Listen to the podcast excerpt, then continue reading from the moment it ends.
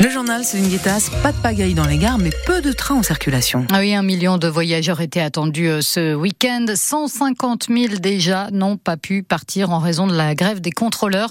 Le trafic, en effet, est limité aujourd'hui à un TGV sur deux. Ce sera deux sur cinq demain. Alain Krakowicz est le directeur de TGV Intercité. Malgré trois euh, chefs de bord grévistes sur quatre, on a pu faire rouler euh, un train sur deux. Pour dimanche, on sera un tout petit peu plus, on sera à 56%, mais évidemment, ça reste très faible et c'est pour ça d'abord que on tient vraiment à s'excuser parce qu'on sait euh, que ça représente de grosses, grosses difficultés pour ces 150 000 voyageurs qui n'ont pas de solution. Donc, on leur rembourse évidemment intégralement leurs billets.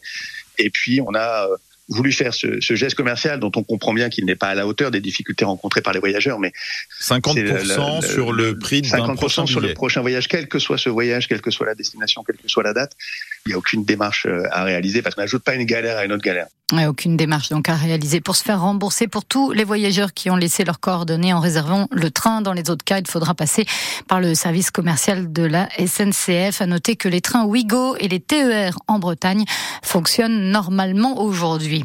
À Rennes, la ligne B du métro, elle est toujours à l'arrêt, et mais on sait que les réparations sont réalisées depuis le début de cette semaine à Limoges, sur le site d'un fournisseur du constructeur Siemens.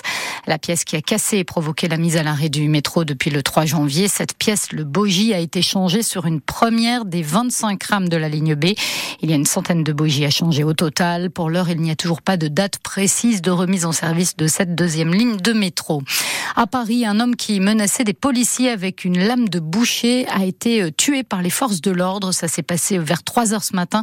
Selon les premiers éléments, les policiers lui ont ordonné euh, de lâcher son arme en vain. Ils ont ensuite utilisé leur pistolet à impulsion électrique, mais l'homme tenait toujours son couteau en se dirigeant vers les forces de l'ordre. Quatre policiers ont alors ouvert le feu. L'homme âgé de 40 ans est décédé sur place.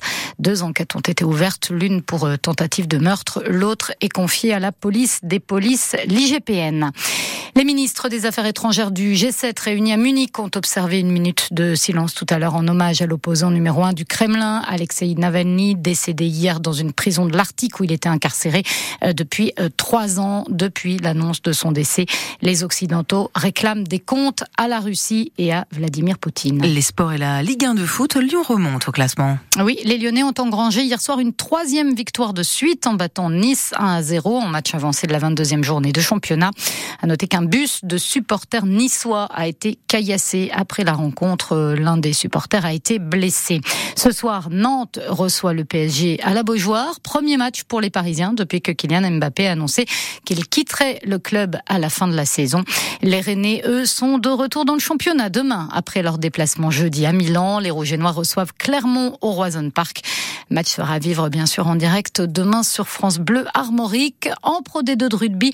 Match serré hier soir pour euh, Vannes et le Provence Rugby. Les Vannetais qui n'ont pas réussi finalement à faire la différence. Ils se sont inclinés 16 à 13.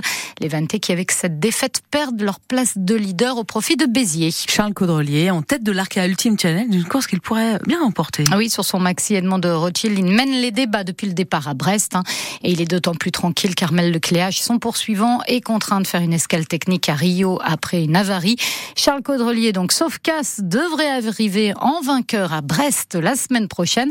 Un succès à venir qui fait la fierté du club nautique de la petite île d'Edic dans le Morbihan où Caudrelier est licencié depuis plusieurs années, Frédéric Collat. Charles Caudrelier et Edic, ce n'est pas seulement la rencontre d'un marin et d'une île, mais aussi celle de deux hommes. En 2014, quand Caudrelier prend la barre du team chinois Dongfeng pour le Tour du Monde en équipage qui se prépare à Lorient, Laurent de France, vice-président du club nautique Ediquet, lui donne un coup de main. J'étais partenaire technique de Dongfang. En fait, quand j'ai demandé à Volvo euh, de prêter des voitures à Dongfang, euh, c'est pas dans les budgets, c'est des grosses boîtes, faut, faut que ça passe par plusieurs hiérarchies. Donc je l'ai fait moi-même avec ma boîte. Et du coup, euh, Charles a pris sa licence voile au club nautique Ediquet. Et dans la foulée, tous les Chinois de Dongfang ont pris aussi leur licence au club nautique Ediquet. D'ailleurs, je suis pas sûr qu'ils savaient où c'était Edic. Ben, par contre, ils ont fait le tour du monde. Depuis, les Chinois sont partis, mais Charles Caudrelier est resté licencié au club d'Edic, en oubliant parfois le renouvellement annuel. La veille, il nous a appelé, il a envoyé un mot à Laurent où il a dit